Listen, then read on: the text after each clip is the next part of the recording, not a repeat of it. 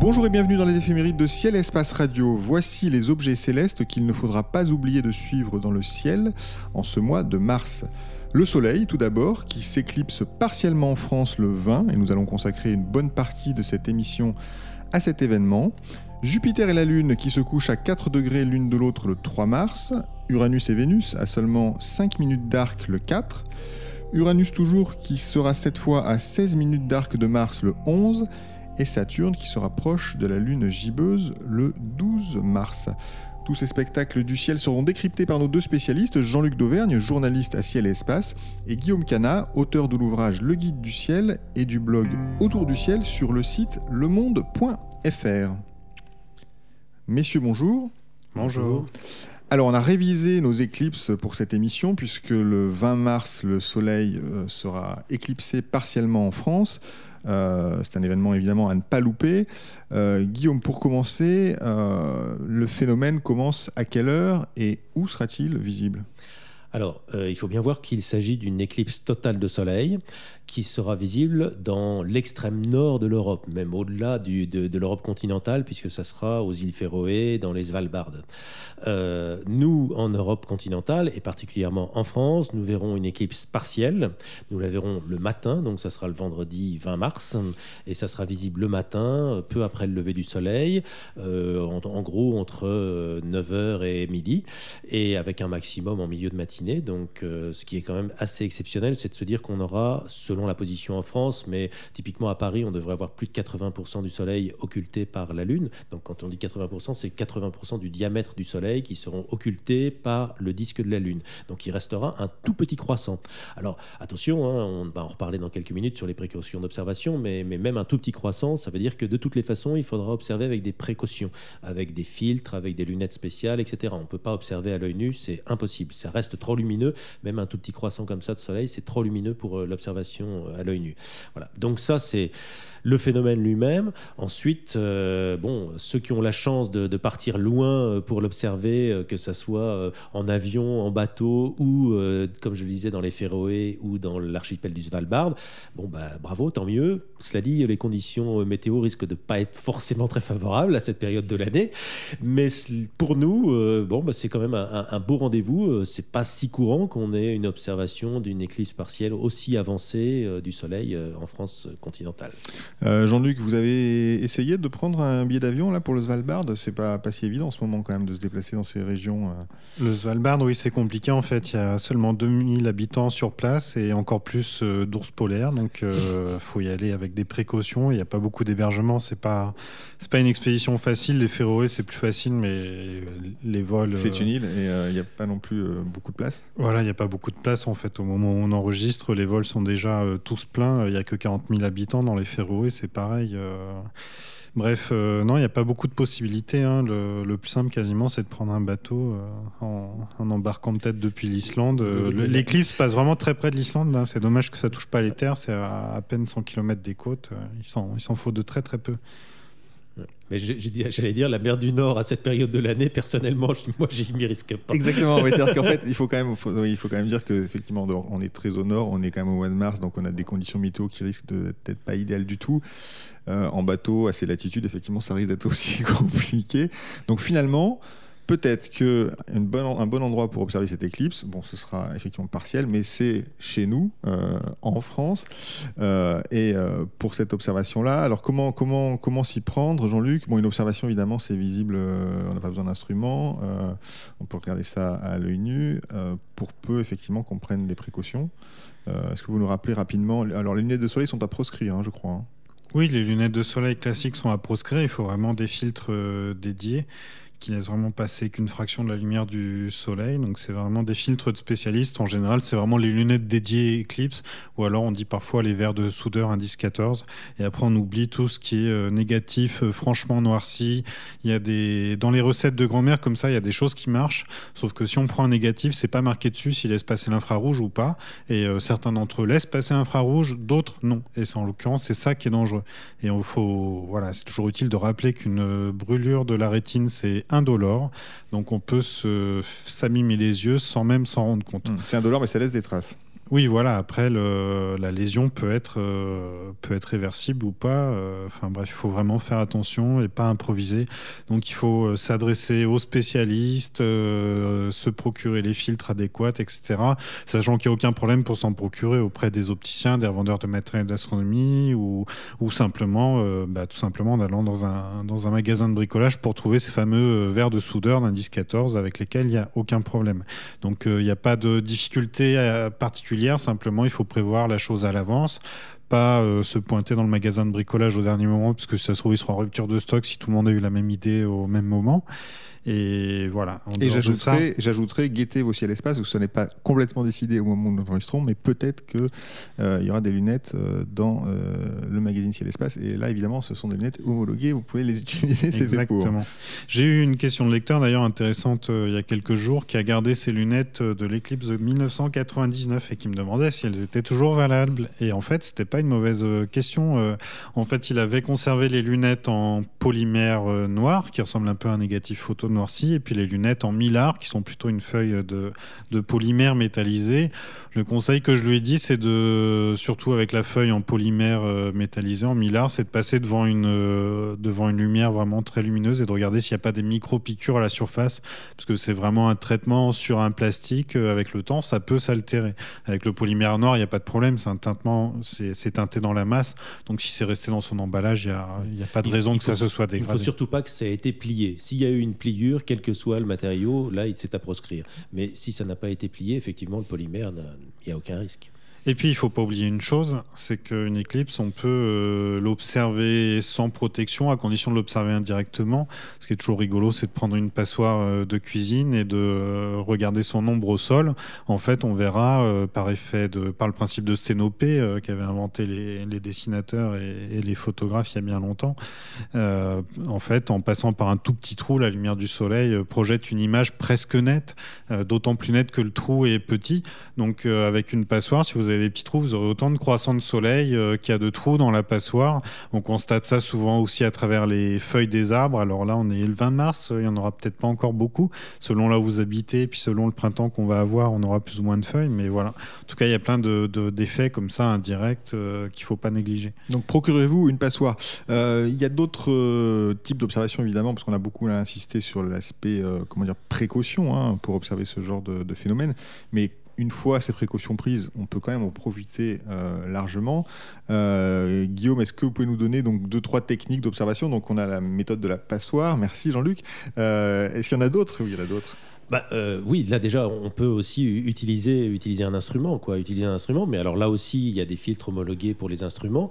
Mais on a la chance maintenant, par rapport à il y a une dizaine d'années, euh, d'avoir à disposition dans le commerce des instruments qui permettent l'observation du Soleil dans le domaine de l'hydrogène alpha, de la RH alpha de l'hydrogène. Et euh, là, ça permet de faire des observations sans aucun risque.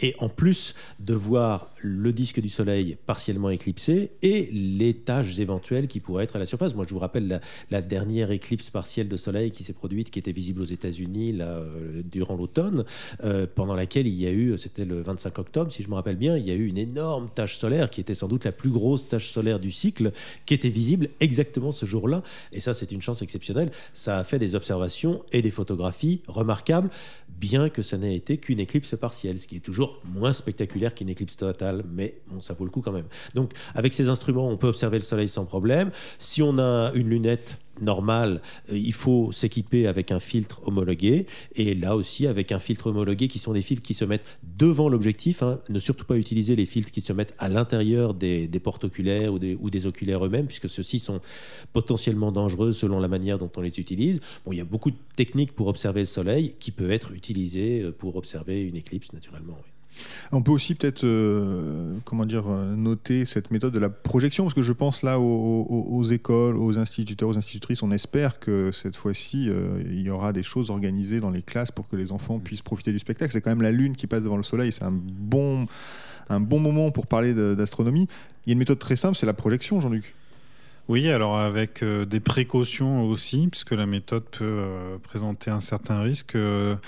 Il faut plutôt utiliser une lunette qu'un télescope. Avec un télescope, si le tube optique est un petit peu bas, bah, la lumière du soleil, elle est aussi réfléchie vers l'avant du tube. Donc il ne faudrait pas qu'il y ait euh, une tête d'enfant qui passe euh, dans le faisceau, euh, qui ressort vers l'avant. Puis il y a certains télescopes où le, second miroir qu'il y a dans le télescope, s'il chauffe, ça peut poser un problème. Donc les télescopes, surtout avec du grand public, on évite. mais en tout cas, voilà, avec une lunette, il n'y a aucun problème. Et dans ce cas, on met un écran. là, ça peut être intéressant justement d'avoir le, le porte-oculaire de la lunette qui soit bas pour le coup, qui soit le plus près possible du sol pour être sûr que personne ne va aller mettre son œil euh, derrière par accident. Et puis d'avoir simplement une feuille de papier derrière ou un écran sur lequel on va euh, former l'image du soleil. Dans cette méthode de projection, on utilise euh, un oculaire. donc c'est l'oculaire qui va projeter l'image et l'agrandir sur l'écran qu'on aura placé derrière l'instrument plus on va éloigner l'écran et plus l'image va être agrandie, mais euh, moins elle sera contrastée. Il faut arriver, euh, faut arriver à trouver un système astucieux où l'écran n'est pas non plus trop en plein soleil. Euh, si on peut faire de l'ombre dessus, on aura une image plus contrastée. Et en tout cas, c'est suffisant pour voir certaines taches solaires si on a. Guillaume, c'est un phénomène, donc on est en mars 2015. Quand est-ce qu'on aura l'occasion de revoir ce genre de phénomène en France? Alors, il y a dans les années prochaines quelques éclipses partielles, mais très très petite, avec quelques pourcents seulement du Soleil qui seront éclipsés euh, pour la France euh, métropolitaine. Par contre, en 2026, là, on va avoir une, éclipse partielle très très avancée, puisqu'elle sera totale en Espagne. Et euh, du coup, du côté français des Pyrénées, on aura une éclipse à 99%. donc là, ça sera très spectaculaire. Mais j'imagine que pour les observateurs français, si on a une éclipse totale visible en Espagne, on va pas rester en France. On risque de se déplacer. En tout cas, c'est dans, dans 11 ans. Donc il faut aussi profiter de celle-ci, partielle sous nos latitudes, mais euh, sinon il faudra patienter 11 ans, à moins que vous ne preniez l'avion, parce que là évidemment, si vous prenez l'avion tout de suite, euh, la planète est à vous et des éclipses, il y en a euh, assez, enfin très régulièrement même. Euh, on passe aux événements, aux autres événements de ce mois de mars. Donc le 3 mars, euh, Jupiter et la Lune se couchent euh, à 4 degrés l'une de l'autre. donc là, on est dans un événement qui est, enfin c'est pas vraiment un événement d'ailleurs, on va dire, c'est un joli spectacle. Oui, c'est l'événement classique, ça se reproduit à peu près tous les mois. Bon, en plus là, on vient de passer l'opposition de Jupiter, donc c'est encore une Lune gibbeuse qui est à côté de Jupiter, donc c'est très lumineux.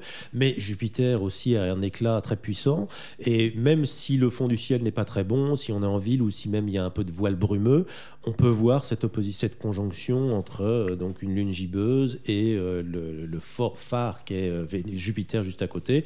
Bon voilà, c'est pas pour faire de l'observation, c'est pas forcément non plus pour faire des belles photographies, c'est vraiment bon, le plaisir d'avoir ces deux lampadaires là au-dessus de notre tête et qui nous éclairent.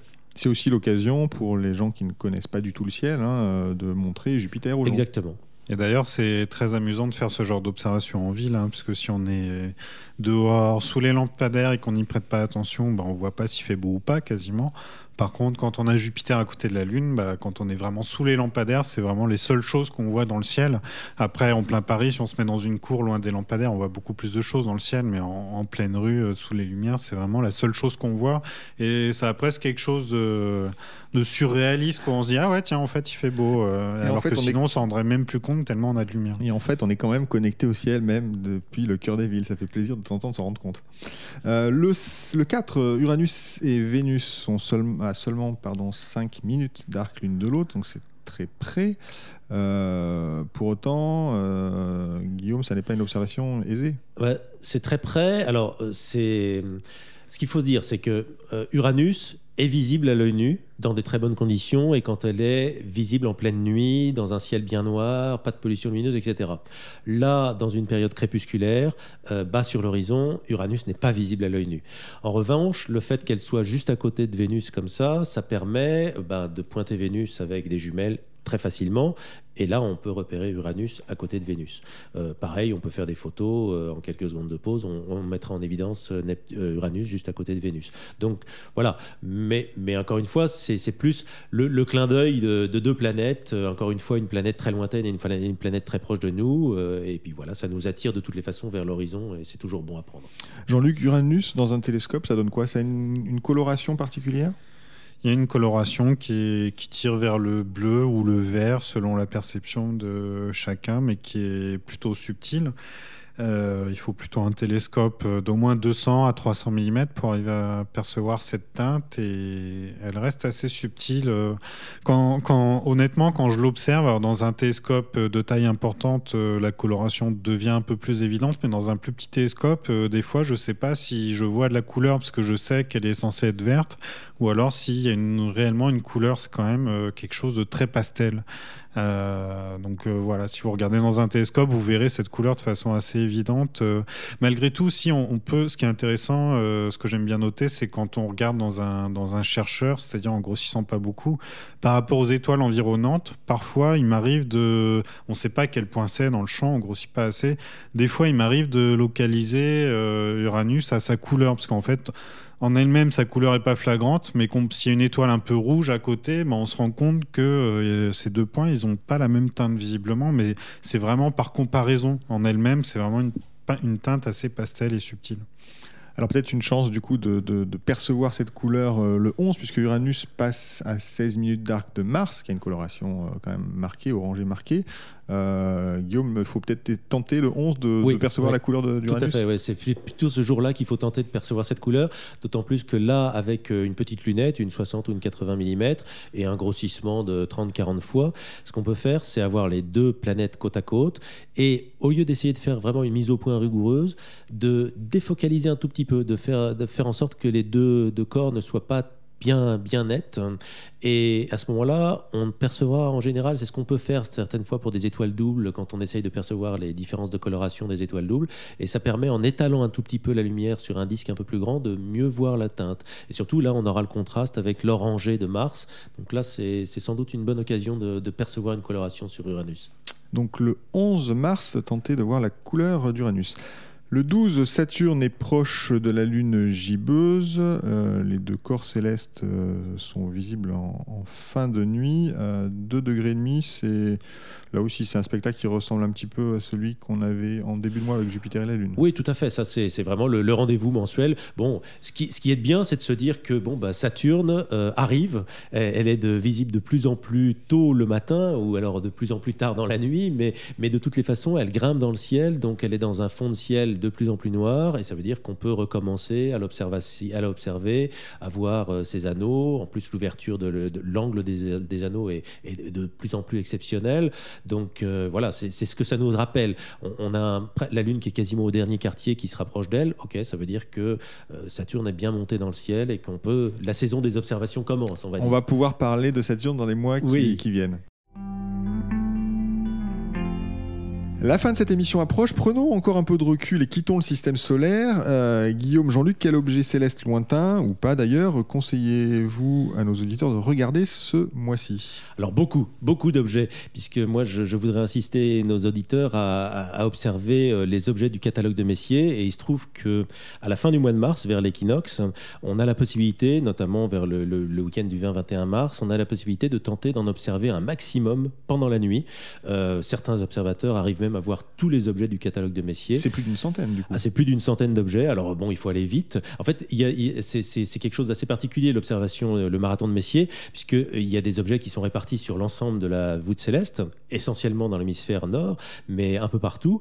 Et donc, euh, selon le moment de la nuit, on en a plus ou moins qui sont accessibles. Et donc, il faut démarrer dès le crépuscule et terminer à l'aube. Mais en gros, il y a une période pendant une heure ou deux en milieu de nuit où on peut aller se coucher, dormir un peu pour reprendre un peu de force pour la suite. Alors, le but, c'est pas de courir après tous les objets. Le, but, c'est vraiment de se réunir avec des amis et avec l'émulation de dire moi, je vais pointer telle galaxie, moi, je vais pointer telle main ouverte. Le, catalogue de Messier, ce sont en gros les objets les plus lumineux euh, visibles avec les petits instruments, euh, avec les gros aussi naturellement, mais déjà visibles avec les petits instruments. Il faut se rappeler que Charles Messier avait catalogué ces objets tout simplement parce qu'il le dérangeait quand il recherchait des comètes, puisque ce sont des objets qui sont légèrement flous, légèrement circulaires et qui ressemblent un peu à des comètes quand on, les, quand on cherche à en découvrir. Toutes les saletés du ciel. Voilà, il avait pris ça, ce catalogue pour lui, c'est pour éliminer, éliminer des saletés qui l'empêchent de voir des comètes. Donc euh, voilà. Alors, c'est son, bah, la, galaxie d'Andromède, hein, Messier 31, euh, la nébuleuse d'Orion, Messier 42, euh, l'amas des, des Pléiades, Messier 45, etc. Bon, il y en a plus d'une centaine. Et on peut, à nos latitudes, essayer en une nuit d'en voir plusieurs dizaines, voire plus d'une centaine. Donc ça, c'est un, beau rendez-vous à partager avec des amis. Un bon challenge et faites pas ça tout seul, effectivement, dans la nuit. Jean-Luc, avez-vous un objet à nous conseiller? Alors moi, je vais faire un peu la voiture balai. En fait, si vous écumez le catalogue Messier, vous allez bah, passer à côté de ce que Messier lui-même a manqué. Il y a quelques objets vraiment intéressants qui figurent pas dans son catalogue. C'est le cas notamment de la galaxie euh, NGC 4565. Euh, du coup, elle a un numéro un peu moins, un peu moins poétique, mais elle est surnommée galaxie de l'aiguille par les Anglo-Saxons. En fait, c'est vraiment le prototype euh, de la Voie lactée. Si on, si on pouvait sortir de notre galaxie, l'observer par la tranche, on verrait ça. Tout cas, c'est ce que c'est ce qu'estiment les astrophysiciens, c'est-à-dire un objet très plat avec un bulbe central bien renforcé et un, disque, enfin un, nuage de poussière qui fait tout le long et qui, coupe l'objet en deux. Celle-là, on la voit vraiment parfaitement par la tranche. Le bulbe est coupé en deux. Et ça, c'est quelque chose qu'on peut noter quand on observe dans un télescope de gros diamètre, 300, 400 mm de diamètre.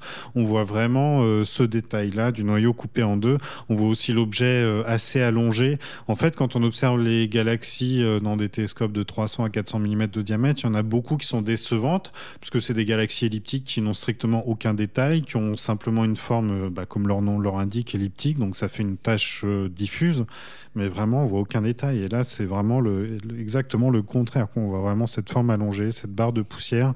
Donc c'est vraiment une galaxie à pas manquer, qui se trouve un peu dans le même coin que toutes les galaxies de, printemps. Là, c'est dans la chevelure de Bérénice. Elle est relativement proche, elle est à peu près à 30 années-lumière à peu près 10 fois la, distance. J'ai dit combien? 30 années-lumière. 30 années-lumière, oui, c'est très proche, oui. 31 millions d'années-lumière, donc c'est à peu près 10 fois la distance de, de la galaxie d'Andromède. C'est encore notre environnement relativement proche. Très bien, donc le marathon de Messier, c'est le conseil de Guillaume Cana et la galaxie NGC 6545. 45-65. 45-65, j'avais une chance sur deux.